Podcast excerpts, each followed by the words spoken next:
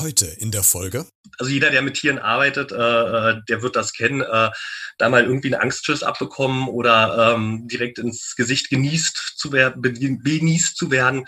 Das kennt, glaube ich, jeder. Also so mal das ein oder andere an Flüssigkeiten abzubekommen. Mein Gott, steht man drüber, weiß man, das Risiko. Hallo und herzlich willkommen zu dieser neuen Podcast-Folge. Wenn es uns Menschen nicht so gut geht, dann gehen wir zum Arzt, ne? Ganz klar. Oder auch mal zum Heilpraktiker. Wie ist es denn mit Tieren? Genauso. Da gibt es Tierärzte und es gibt Tierheilpraktiker. Und so einen Tierheilpraktiker habe ich mir heute für diese Podcast-Folge eingeladen. Und mit ihm spreche ich darüber, wie man eigentlich als Tierheilpraktiker arbeitet, ähm, was er schon für Erfahrungen mit Eseln gemacht hat, ob es möglich ist, sogar kleine Insekten wie Spinnen zu behandeln und vieles, vieles mehr. Also ganz viele praktische Tipps vielleicht ähm, und auch den Blick hinter die Kulissen des Berufs eines Tierheilpraktikers, den ich gerade aktuell sehr, sehr spannend spannend finde. Also, los geht's hier in der neuen Folge von Beredet. Der Talk mit Christian Becker.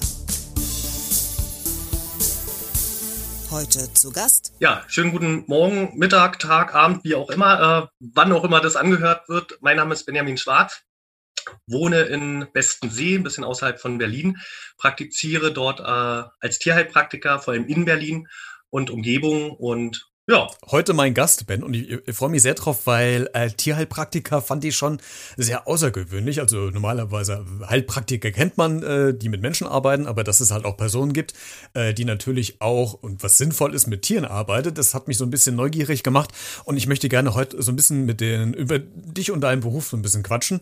Die erste Frage, was war denn das letzte Tier, was du behandelt hast? Äh, Tatsache der Hund. Okay, also der Klassiker. genau, der Klassiker. Was musste gemacht werden? Äh, da ging es Tatsache einfach nur um eine Entgiftung und äh, eine Darmsanierung. Äh, für mich relativ schnell, weil Tatsache ähm, das sehr, sehr häufig auftritt, leider mittlerweile.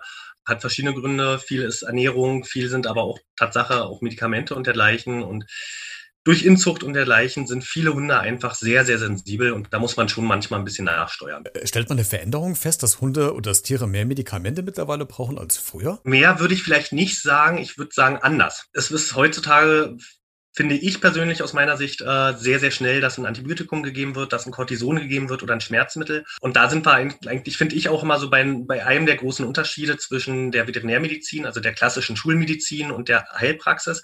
Ähm, ob jetzt im Humanbereich oder Veterinärbereich ist das, äh, ja, ist das Gleiche. Es wird viel Symptomatik behandelt in der klassischen Schulmedizin. Es fehlt einfach auch zum Teil die Zeit, wirklich zu gucken, was sind die Ursachen und diese dann zu beheben das ist manchmal ein bisschen, ein bisschen doof, aber dafür sind dann halt wir ähm, auch da, also der ganze Be Bereich der Heilpraktiker. Und ähm, ich finde es dann immer schön, wenn man dann Tierärzte hat, auch, also in meinem Bereich jetzt, die dann auch sagen, okay, ich arbeite mit Tierheilpraktikern zusammen und man sagt nicht, äh, nein, nur meins ist richtig und dein Weg ist falsch oder andersrum. Das finde ich auch mal ähm, sehr, sehr einsichtig und kurzsichtig vor allem. Ist das quasi auch der große Unterschied analog zu uns Menschen, dass ihr quasi als Heil Praktiker jetzt keine OPs machen dürft, was, was Tierärzte im klassischen Sinne machen können. Gibt es da, genau. unterscheidet ihr euch da schon? Äh, nee, wir dürfen auch nicht operieren, wir dürfen auch nicht impfen und dergleichen. Ähm, ich habe viele Anfragen, gerade wo es dann heißt, ja, impfen ist ja nur eine Spritze, Tierheilpraktiker dürfen ja auch spritzen. Ähm, warum dürft ihr dann nicht impfen? Da ist es genauso wie im, im Humanbereich, dass natürlich apothekenpflichtige Dinge ähm, oder verschreibungspflichtige Dinge vom Tierarzt dann gemacht werden müssen dürfen nicht vom Tierheilpraktiker gemacht werden. Das ist ein ganz, ganz großer, wichtiger Unterschied. Wissen leider halt auch nicht viele. Dann klär uns doch nochmal auf, Ben. Was macht denn eigentlich ein Tierheilpraktiker? Also was ist dein, dein Job? Äh, jetzt haben wir eben schon gehört, äh, du hast eine Darmsanierung beim Hund gemacht, aber da wird ja noch ein bisschen was noch dazukommen. Was, was äh, umfasst so dein Aufgabenspektrum? Es ist eigentlich relativ breit gefächert und auch sehr, sehr interessant. Also es geht natürlich meistens los, dass man dann einen Termin hat in der Praxis. Ähm, dann kommen natürlich die Leute samt Tier sinnvollerweise äh, vorbei. Dann hat man erstmal dieses klassische Anamnesegespräch. Das heißt, dass die Halter, Halterinnen erstmal erzählen, was das Problem ist, was denen aufgefallen ist oder welche Problematik vorliegt. Häufig ist es so, dass es schon ähm, Untersuchungen vom Tierarzt gibt, Röntgenbilder, Blutuntersuchungen oder dergleichen. Das lässt man natürlich mit in die Anamnese einfließen, schaut sich dann natürlich das Tier an, tastet es ab. Da ist es ähnlich wie beim, beim Tierarzt, also man geht die Reflexe ab, man schaut in die Augen, man schaut ins Maul, schaut sich die Zähne an und dergleichen, sodass man einfach so die ganzen Daten erhebt und schaut dann oder überlegt sich dann, was man sinnvollerweise geben sollte, damit es dann für die Problematik natürlich äh, sinnvoll ist, damit die dann auch weggeht. Mhm. Äh, macht ihr auch solche, solche Gelenkeinrenkungen, wenn irgendein Hund irgendwie, was weiß ich, das Hüftgelenk ausgesprungen ist oder sowas? Oder ist da schon wieder, gibt es da schon wieder Tierorthopäden in der Hinsicht? Tatsache gibt es Tierphysiotherapeuten.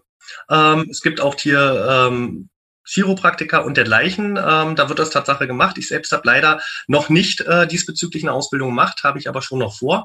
Ähm, Finde ich halt auch ein sehr, sehr spannendes Thema. Äh, bin Tatsache momentan mehr auf chronische Erkrankungen spezialisiert, beziehungsweise auf Hormongeschichten. Weil auch da äh, ist eine ganze Menge immer los. Und da gibt es so einige Feinheiten, gerade so Thema Schilddrüse, ähm, beim Hund Schilddrüsenunterfunktion und dergleichen. Da gibt es verschiedene Formen und auch Mischformen und die werden häufig ähm, auch einfach zu spät erkannt oder nicht wirklich erkannt. Und das ist dann manchmal schon ein bisschen doof. Für mich dann in dem Fall natürlich gut, weil das so ein bisschen mein Steckenpferd ja. gerade ist. Und ich, Daher, ich, ja. ich stelle mir das aber gerade ein bisschen kompliziert vor, als Tier-Chiropraktiker äh, so ein Pferd wieder einzurenken. Ich meine, das sind ja, das sind ja auch hunderte Kilo von Gewicht. Ich meine, wenn das ein Mensch macht, da, auch wenn jemand mit Übergewicht auf der Matratze liegt, das kriegst ja noch hin. Aber wie, wie, wie renkt man denn bei einem, bei einem Pferd einen Oberschenkel wieder ein. Also, das also es geht, man muss ja nur, man muss schlussendlich ja nur wissen, wie und äh, nutzt ja dann auch quasi die, die Hebelwirkung. Ähm, da hat ja der, der Tamahanken einfach äh, einen unglaublich tollen Job gemacht und äh, da können wir alle auch einfach nur dankbar sein, dass er das so auch uns für die breite Masse einfach öffentlich gemacht hat und das gezeigt hat. Und auch wenn er natürlich äh, sehr, sehr groß und kräftig war, ähm, aber es ist da Tatsache auch so, ähm, also ich auch selbst habe schon am, am Pferd gearbeitet ähm, und da auch mal Gelenke bewegt, um zu gucken, weil ich auch zum Beispiel viel mit Blutegeln arbeite. Das empfiehlt sich beim, beim Pferd auch ähm, häufig.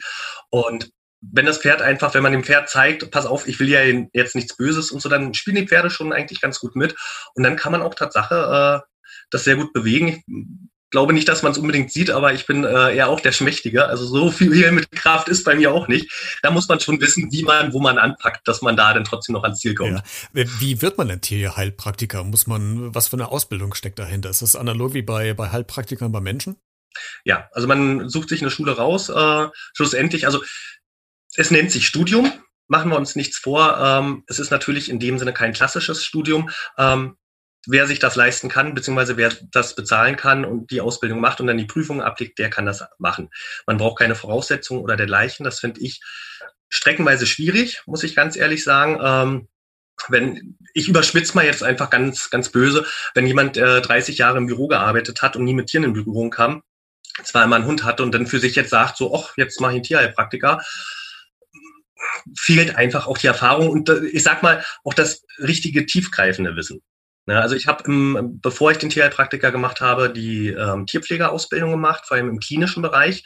Das heißt, ich kenne einfach auch die, die klassische Schulmedizin, ähm, habe dort auch schon im Labor gearbeitet und dergleichen, also bin schon mit viel Fachwissen in das Studium reingegangen konnte es dadurch natürlich auch verkürzen, weil man hat so die ganzen Basics einfach schon schon drauf logischerweise und ähm, ja, habe dann 2013 die, die Prüfung zum Tierheilpraktiker gemacht. Auch bestanden, sonst würden wir hier, hier nicht sitzen. Ähm, ja, und so ist das dann halt. Warum das äh, Thema Tiere? Was, was hat dich denn da so äh, gefixt, dass du da auch beruflich hin wolltest? Hattest du als Kind schon relativ viele Haustiere, Hund, Katze, Maus? Oder wie kam es dazu? Also Haustiere hatten wir ähm, Tatsache auch ähm, einiges gehabt. Äh, Allerdings ist da so ein bisschen mein, mein Großvater dran schuld. Die hatten äh, ein Gartengrundstück, wo mein Bruder und ich das den ganzen Sommer verbracht haben und ich rannte da quasi über die Felder und Wiesen und habe mir die ganze äh, Fauna und Flora da angeguckt und war schon damals eigentlich immer fasziniert von den Tieren. Und Tatsache ist es so, es ist so, äh, das, was man so ein bisschen kennt, so das kleine Kind möchte unbedingt Tierarzt werden oder mit Tieren arbeiten, war bei mir Tatsache so gewesen und ich habe es auch dann eigentlich mein ganzes Leben lang auch die, die Schule über und so weiter verfolgt. Und ja, bin dann halt quasi zum Tierheilpraktiker gekommen. Und hast eine eigene Praxis in Berlin, wenn ich es äh, eben richtig verstanden habe. Ähm, genau. Also quasi äh, selbstständig. Was, was war denn dein äh, kuriosester Fall in der Praxis oder generell auch außerhalb der Praxis? Gibt es da irgendwas? Ach, da, da gibt's da gibt's so vieles. Ähm, Wo man spontan jetzt wieder sich was entscheiden muss und dann fällt einem nichts ein. genau, das, das, ist so, das ist so eine, so eine typische Fangfrage, die ist, die ist schon ziemlich gemein. Ähm, nee, Tatsache hatte ich einen Esel gehabt. Ähm, man kennt es ja selbst von Eseln, dass die sehr, sehr störrisch sind. Und ähm, es artete für ein paar Minuten ein bisschen aus. Also ähm, der bockte ziemlich rum. Ich brüllte ihn dann an, weil ich mir in dem Moment auch nicht weiter zu helfen wusste. Ähm, nun konnte sich die Maus aber auch nicht richtig bewegen, weil sich das Kreuzband so ein bisschen verschoben hatte und wir Egel setzen wollten und wollte so gar nicht nicht. Und dann guckten wir uns kurzzeitig an, so wirklich so dieses Face-to-Face, -face, so ganz tief. Und äh, die Halterin stand daneben schon mit so großen Augen, wusste jetzt ja nicht, was passiert. Und dann war vorbei. Also dann konnte ich mit dem, mit dem vielen Anführungszeichen machen, was ich wollte. Ich konnte ihn bewegen, drehen und sonst irgendwas. Das manchmal muss man so ein bisschen seinem Instinkt folgen und dann darf es halt auch mal laut werden. Also ich finde das dann, dann nicht schlimm. Also und ansonsten, also jeder, der mit Tieren arbeitet, äh, äh der wird das kennen, äh, da mal irgendwie einen Angstschuss abbekommen oder ähm, direkt ins Gesicht genießt zu werden, benießt zu werden. Das kennt, glaube ich, jeder. Also so mal das ein oder andere an Flüssigkeiten abzubekommen. Mein Gott, steht man drüber, weiß man, das Risiko. Das muss man ab, abkönnen dann, ne? Äh, jetzt, wenn wir mal so außerhalb gucken von, von den klassischen Tieren, also Hund, Katze, äh, was die meisten ja als Haustiere vielleicht zu Hause haben oder vielleicht auch Pferd oder nehmen wir auch einen Esel. Aber was ist denn das kleinste Tier, was du an sich behandeln kannst? Also hört es da irgendwie bei der, Baum, bei der Maus auf oder geht es sogar auch in Richtung, ich, ich bin jetzt mal sehr unbedarft, Insekten, kann man die irgendwie auch behandeln? Was ist denn das kleinste Lebewesen, was du eigentlich behandeln kannst? Also schlussendlich äh, Tatsache auch runter bis aufs Insekt wäre ähm, denkbar und möglich, Tatsache. Ähm, auch das sind ja Lebewesen. Wir haben ja also äh, in der Terroristik ähm, gibt es ja viele, die wirklich dann, dann auch die Vogelspinnen und dergleichen haben, ähm, die zum Teil ja auch sehr, sehr teuer sind. Oder auch jetzt in der Aquaristik zum Beispiel. Ähm, da denke ich jetzt einfach mal so an, an Milben, an Parasiten und dergleichen. Da kann man mit der Chemiekeule rangehen, da kann man aber natürlich auch alternativ arbeiten. Also die Möglichkeit besteht. Im Grunde genommen ist, sind die Grenzen da, oder gibt es keine Grenzen so rum. Und ähm, daher, ja, Tatsache runter bis, wenn du es so willst, auf einen Einzeller. Ach, also alles, was irgendwo lebt. Das ja. heißt, hast du auch tatsächlich schon mal eine Spinne behandelt, eine Vogelspinne oder so? In der Ausbildung war ich mit bei gewesen. Ich selbst äh, äh in meiner Praxis noch nicht. Da war, war ich zwar schon auch an der Maus dran und auch am Papageien hatte ich auch schon gehabt, ähm, das Jahr, aber Tatsache so aus dem Bereich der, der Terroristik hatte ich noch nichts. Müsste man sich da jetzt nochmal spezialisieren, weil das ist ja auch nicht unge also unbedingt ungefährlich, mit diesen Tieren da zu arbeiten. Gut, wir hatten, äh, als ich Jugendlicher war, hatten wir selbst Terrarien zu Hause. Also der Umgang ist mir durchaus geläufig. Ich muss aber auch Tatsache sagen, da sind, da setze ich für mich einfach eine Grenze. Theoretisch weiß ich das alles, aber um jetzt wirklich sagen zu können, ähm, okay, ich behandle da jetzt wirklich, äh, da würde ich eher die Finger von lassen und sagen, okay, hier habt ihr eine Telefonnummer, einen Menschen, der sich darauf spezialisiert hat, geht bitte lieber zu denen, weil das darf man ja auch nicht vergessen, der Tierheilpraktiker. Also es gibt manche Krankenversicherungen bei oder für Tiere, die auch den Heilpraktiker oder manche Leistungen vom Heilpraktiker übernehmen. Das sind aber Tatsache die wenigsten. Das heißt, auch da ist es so, dass der Tierheilpraktiker für gewöhnlich aus der eigenen Tasche bezahlt wird. Und es bringt dann auch keiner Seite was, wenn ich jetzt sage, ja, mache ich, komme da aber nicht wirklich weiter. Und dann müssen sie doch zum Speziali Spezialisten. Dann zahlt man doppelt dreifach. Ähm, das ist dann einfach auch unfair dem Kunden gegenüber. Hm. Wenn du jetzt sagst, dass es quasi nach unten äh, keine Grenzen gibt, ist es analog auch nach oben? Also quasi könnte man auch einen, ich betreibe jetzt mal eine Giraffe, Pottwahl, Wahl, also es, es gibt überhaupt keine Grenzen von, von klein Eig bis groß? Eigentlich nicht. Schlussendlich klar, wenn ich jetzt, äh, sag ich mal, äh, den Wal behandeln würde, dann müsste ich dementsprechend mehr an Präparaten reinballern. Ja, klar. klar. Aber äh, ansonsten ist dem Tatsache nö. Keine, keine Grenze gesetzt. Gibt es denn für dich irgendein Tier, was du am liebsten behandelst, wo du schon denkst, wenn die Kunden reinkommen, ja, jetzt wird es wieder interessant? Irgendwo ist es auch schon Tatsache trotzdem klassisch der Hund. Ähm, auch diesbezüglich bedingt. Ich arbeite nebenbei auch noch in einem Barfladen, ähm, also Frischfleisch für, für Hunde. Ähm, auch in Berlin und dadurch habe ich am Tag, also gefühlt hunderte von, von Hunden, die ich da sehe und äh, es ist natürlich auch immer wieder schön, wenn, wenn dann da so ein, wirklich so ein Mini-Wollknäuel reinkommt und äh, man das einfach von, von Welpen an kennenlernt, begleitet, wie es groß wird, auch mit der, mit der Futterberatung, wenn dann Probleme mal auftreten, damit zu behandeln und man sieht einfach, wie vital und gesund das Tier die ganze Zeit ist. Ähm, das ist schon immer so das Schönste. Deswegen finde ich so ein bisschen den Hund trotzdem mit das Schönste, weil ich einfach durch beides die Möglichkeit habe, sie sehr, sehr lange halt auch zu begleiten und zu sehen, wenn was passiert. Hm. Jetzt hast du relativ am Anfang des Gespräches gesagt, dass du äh, sehr gerne mit Blutekeln arbeitest. Warum? Äh, ja, warum? Äh, ich habe, muss ich dazu sagen, viele Jahre gar nicht mit den, mit den Blutegeln mehr gearbeitet und bin durch eine Kollegin eigentlich erst wieder draufgekommen. Die äh, hat eine Hündin, bei der war die Achillessehne verklebt. Und irgendwie ging es nicht wirklich vorwärts und rückwärts, die ist schlecht gelaufen, war immer mürrisch und habe ich dann gesagt, pass auf, ähm, da war ja noch mit Blutegeln. Ich habe meine Tierärztin angerufen, mit der ich eng zusammenarbeite, sagte, du machst ja auch Blutegel, hast du welche gerade da oder bestellst du? Bestell mir mal mit, ich würde nur mal setzen. Ähm, und wir haben insgesamt zweimal gesetzt, also das erste Mal zwei und beim zweiten Mal auch zwei, mit einem Abstand von vier Wochen ungefähr.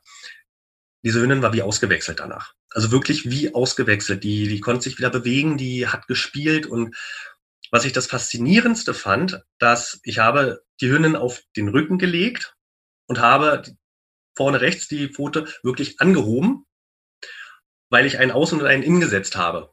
Und knappe zwei Stunden habe ich also diese Pfote so gehalten. Am Anfang wollte sie immer noch so gucken und fand es nicht so toll, weil klar, ich lege auf dem Rücken, ähm, quasi fremder Mensch, das ist natürlich doof. In dem Moment, wo, wo die Egel die Arbeit angefangen haben, hat die Maus sich komplett beruhigt. Die lag da diese zwei Stunden, ich habe ab und an natürlich bewegt, damit es auch da nicht irgendwie einschläft oder so. Ähm, da war gar nichts mehr.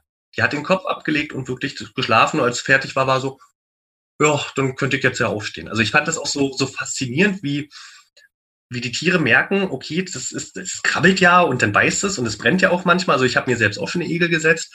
Ähm, daher weiß ich das auch aus eigener Hand, aus erster Hand.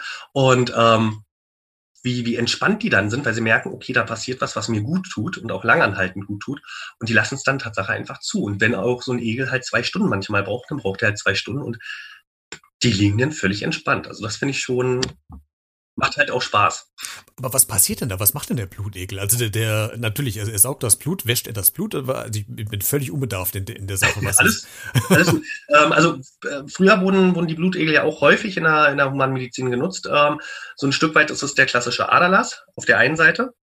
Auf der anderen Seite ähm, spritzt ja auch der Blutegel ähnlich wie man es von der Mücke kennt seinen Speichel rein, damit das Blut nicht gerinnt, während er halt saugt.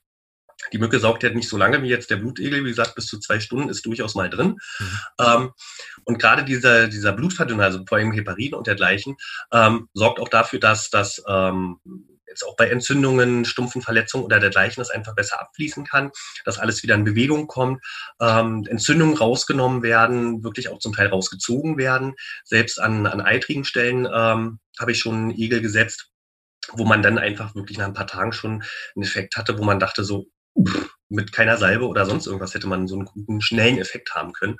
Und ähm, daher ist es schon eigentlich eine, eine sehr interessante Geschichte. Es ist halt auch, es sind Lebewesen. Ne? Also wenn jetzt der Blutegel nicht unbedingt so Lust hat, dann beißt der halt auch nicht gleich und dann braucht man ganz schön Geduld manchmal. Das heißt, es kann auch passieren, dass ein Blutegel beim Aufsetzen nicht anschlägt, weil er kein, einfach keinen Bock hat ja, oder das Tier zu sauber ist oder das Tier einfach zu viel Angst hat. Ähm, also da spielen Tatsache sehr viele Faktoren mit rein. Ähm, Wenn es auch sehr, sehr unruhig ist, sehr viele Stresshormone auch einfach mit bei sind. Das kann auch ein Grund sein, warum Egel nicht beißt. Deswegen habe ich für gewöhnlich immer so ein, zwei äh, Reserve-Egeln mit bei, um dann einfach mal durchzutauschen. Irgendwer wird dann quasi schon beißen. Und im aller, aller schlimmsten Fall ähm, piekst man halt so ein bisschen an, dass so ein kleiner Blutstropfen kommt, um so, so ein bisschen anzuregen. Okay, die kleinen Vampire. Jetzt haben wir ja gerade äh, eine, eine, eine sehr kuriose Zeit noch äh, durch äh, Corona. Ähm, merkst du das auch, dass ähm, Tierbesitzer zu dir kommen, weil sie Angst haben, dass ihr Kind irgend, äh, ihr Kind, ihr Tier irgendwie infiziert ist oder dass sie sich informieren, äh, ob Tiere überhaupt mit Corona sich anstecken können? Es gab ja, glaube ich, mal den Fall in Asien, dass eine Katze oder ein Hund sich, glaube ich, mit äh, Corona infiziert hat. Also merkst du da, dass sich da irgendwas verschiebt gerade auch, was äh, Interessen betrifft von, von den Patienten? Also Tatsache nicht. Ähm, also so eine Anfragen Tatsache hatte ich ähm, bis dato nicht. Was ich äh, merke ist, also gerade ähm, im März, wo es ja dann richtig losging, der erste Lockdown kam und so weiter, ähm, sind auch die Leute zu mir im Grunde gar nicht mehr gekommen. Das habe ich aber auch von, von vielen gehört. Das ist jetzt äh, in der Herbstsaison ganz, ganz anders. Also sie kommen ganz normal wie, wie gehabt. Also da ist auch so ein Stück weit Routine mit drinne, ähm, Hygiene. Maßnahmen, logischerweise Abstände und dergleichen. Das Einzige, was ich Tatsache festgestellt habe, ist, dass wir dieses Jahr unglaublich viele Welpen haben. Also die Leute waren zu Hause, hatten Zeit und es haben sich unglaublich viele Leute einen Hund zugelegt. ich sehe das tatsächlich so ein bisschen kritisch, weil wir sehen es auch jedes Jahr wieder zu Weihnachten, wenn sich die Leute äh, Runde schenken und dann Mitte, Ende Januar stellen sie fest, das ist viel Arbeit und dann werden sie doch wieder irgendwo ins Tierheim abgegeben oder irgendwo ausgesetzt. Ich hoffe, dass das in diesem Rutsch nicht jetzt passiert. Ähm, ich hoffe, dass die Leute mit bei bleiben und sich da auch genug mit auseinandergesetzt haben, dass das halt viel Arbeit ist, dass es natürlich auch so sein eigenes Leben ein Stück weit einschränkt. Das ist ganz klar. Ich muss regelmäßig Gassi gehen. Ähm, ich kann einfach nicht spontan äh, jetzt über ein Wochenende wegfahren ohne Tier. Das geht halt nicht. Ne? Ähm, das ist so das Einzige, was ich tatsächlich festgestellt habe. Wenn man ja oder du Tiere siehst, äh, vielleicht auch zum allerersten Mal, ist es tatsächlich so, dass du mittlerweile auch schon so einen Blick entwickelt hast, wo dir fast allein schon das, das Anschauen des Tieres reicht, um vielleicht eine Tendenz zu haben, was du jetzt machst oder, oder woran das Tier leidet. Geht das oder ist das jetzt zu ja. übertrieben äh, nee, in anderen Sphären nee, geswebt? Nee, ganz, ganz und gar nicht Tatsache. Ähm, also mittlerweile hat man einfach so einen Blick, ähm, geht los mit Schiefhaltungen, ähm, es geht los mit Wirbeln im Fell quasi, die können auch schon ein Zeichen für eine Erkrankung sein. Struppiges Fell, schuppiges Fell, also da gibt es ja wirklich viele verschiedene Dinge. Und es ist Tatsache so, dass manchmal schon so ein Blick reicht äh, und man hat schon eine Idee. Und ich sag mal, zu 80 Prozent bestätigt es da sich dann auch im, im Gespräch, dass es Tatsache auch in die Richtung geht. Natürlich, äh, jeder Mensch äh, macht Fehler und oft genug liege ich trotzdem auch daneben. Das ist ganz klar. Aber was halt auch manchmal ist, ähm, dass Symptome angezeigt werden vom, vom Hund, dessen ist sich aber der Besitzer gar nicht irgendwie bewusst. Und im Rahmen der Untersuchung und des Gespräches ähm, kriegt man dann raus, dass da vielleicht auch noch ein, zwei weitere Baustellen sind, die man mit reinnehmen sollte. Also ich mache das zum Beispiel, ich arbeite auch nebenbei sehr viel mit Kräutern und ich habe immer so einen gewissen Testsatz da. Das heißt, ich lasse die Hunde ähm, dran riechen und es ist immer wieder faszinierend, auch wie, die, wie die Halter, Halterinnen dann da sitzen, so eine Augen bekommen, ähm, gehen ran, Kopf weg und dann gibt es manche Sachen, wo die mir quasi das aus der Hand reißen und auffressen wollen würden, wo ich dann sage, okay, das steht jetzt da und dafür, das heißt, da scheint irgendwie was zu sein, wo jetzt der Hund auch noch Unterstützung möchte, wussten wir aber gar nicht. Das aber dann nimmt man das natürlich mit rein. Durchs, hm? Riechen, durchs Riechen von Kräutern kann es dir signalisieren, was gerade schief läuft. Ja, also wir kennen es, wir kennen es ja von Pferden. Also Pferdebesitzer werden jetzt äh, ganz wild nicken. ähm, wenn ein Pferd irgendwie Magen-Darm hat oder sonst irgendwas, die laufen durch, über die Koppel, suchen sich ganz bestimmte Kräuter oder auch Wurzeln und fressen die. Also quasi wie eine Eigentherapie. Das machen auch viele Hunde genauso. Also wenn mir auch Leute halt erzählen, ja, mein Hund frisst immer so viel Kräuter oder Gras oder so, sage ich immer, lasst es zu, geht hin, guckt bitte nach, was es ist. Und heutzutage in Zeiten von Google, ähm, sobald ich weiß, was es ist, kann ich her googeln, wofür das steht. Also wenn jetzt zum Beispiel ein Hund ähm, ständig Löwenzahn frisst, dann weiß ich einfach, weil ich es auch gelernt habe, okay, der hat mit der Bauchspeicheldrüse gerade Schwierigkeiten. Und dann frage ich meistens dann auch ab, wie sieht der Code aus? Hundebesitzer sprechen immer über den Code äh, ihrer Hunde und freuen sich, wenn er toll aussieht. Das ist Tatsache so. Ähm, ja, ein bisschen durchgeknallt sind wir ja doch alle ein bisschen. Und ähm, aber meistens ist es dann Tatsache auch so, dass man dann am Code schon sieht, dass da Tatsache in der Bauchspeicheldrüse was, was los ist. Also da ist dann meistens der Code so ein bisschen schleimig, beziehungsweise wie so ein, so ein Schleimpfropfen, sage ich mal, um, um den Code. Und das ist immer ein Zeichen auch für, für Bauchspeicheldrüse.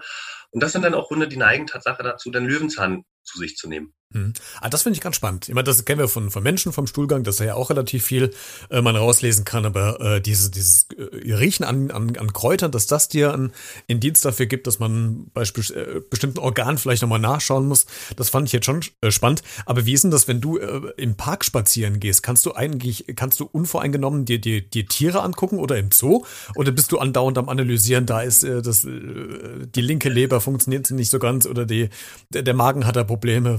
Also kannst du da also abschalten oder bist du andauernd in der Analysefunktion?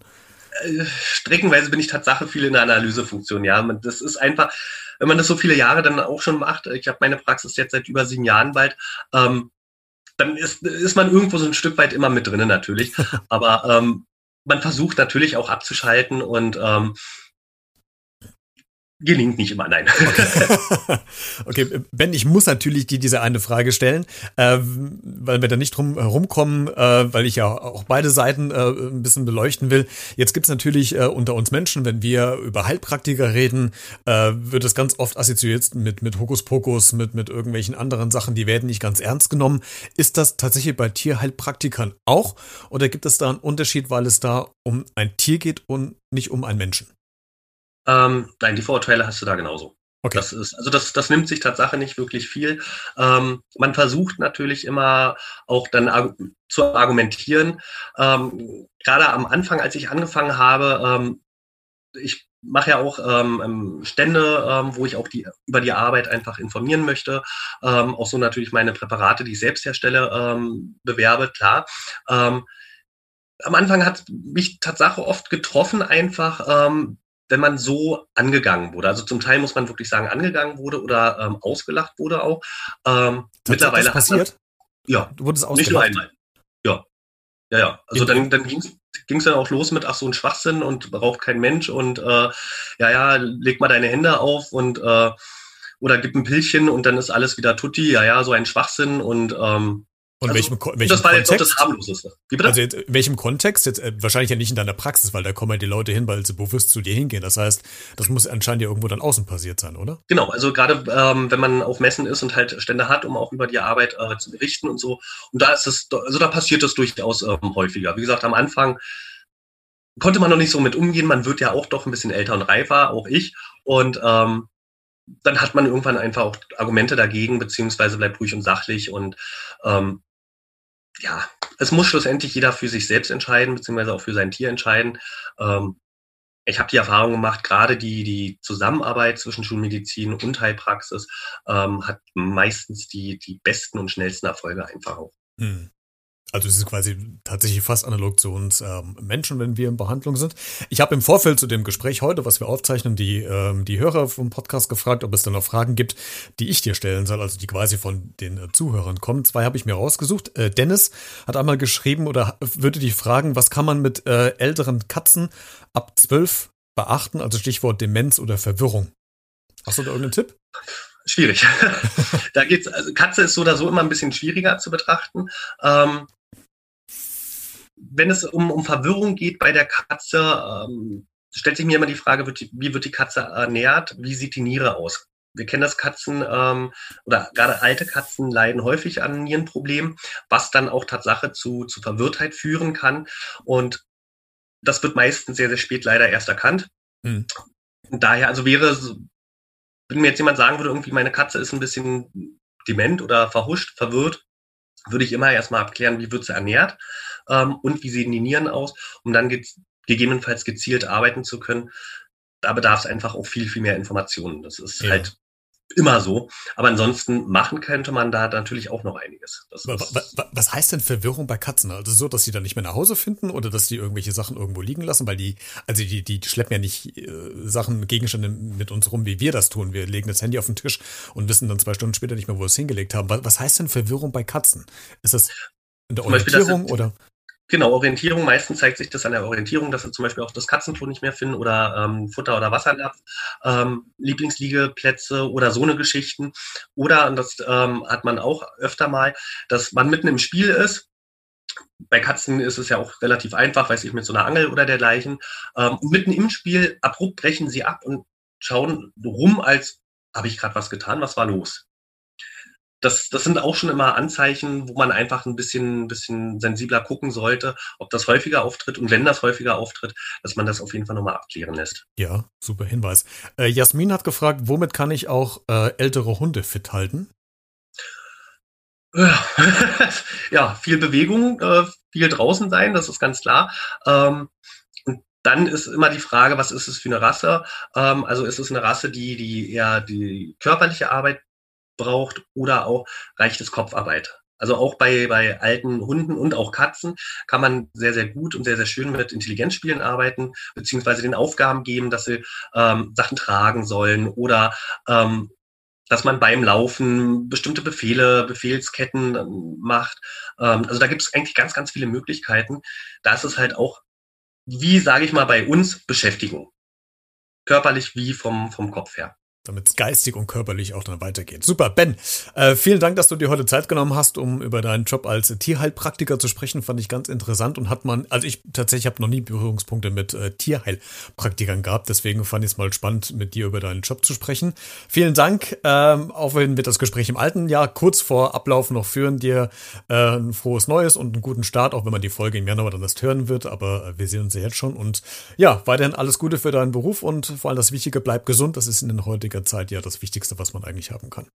Jo, danke wünsche ich dir auch. Wenn du noch mehr Infos zu Ben haben willst, dann schau doch mal ganz kurz in den Podcast-Show Notes vorbei. Da habe ich äh, seine Tierarztpraxis bzw. Tierheilpraktikerpraxis, so heißt es ja richtig, nochmal verlinkt. Da kannst du mit Ben Kontakt aufnehmen, falls du vielleicht hier und da nochmal äh, Fragen oder Probleme hast. Ansonsten würde ich mich freuen, ähm, von dir zu hören, wenn du diese Podcast-Folge kommentieren willst.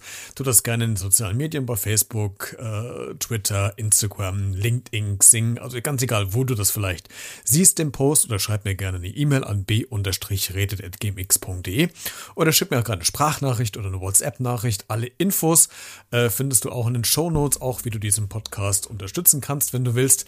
Und ansonsten, ja, bleibt mir nichts anderes zu sagen als äh, bleib weiterhin gesund und vor allen Dingen noch wichtiger als gesund bleiben, bleib neugierig.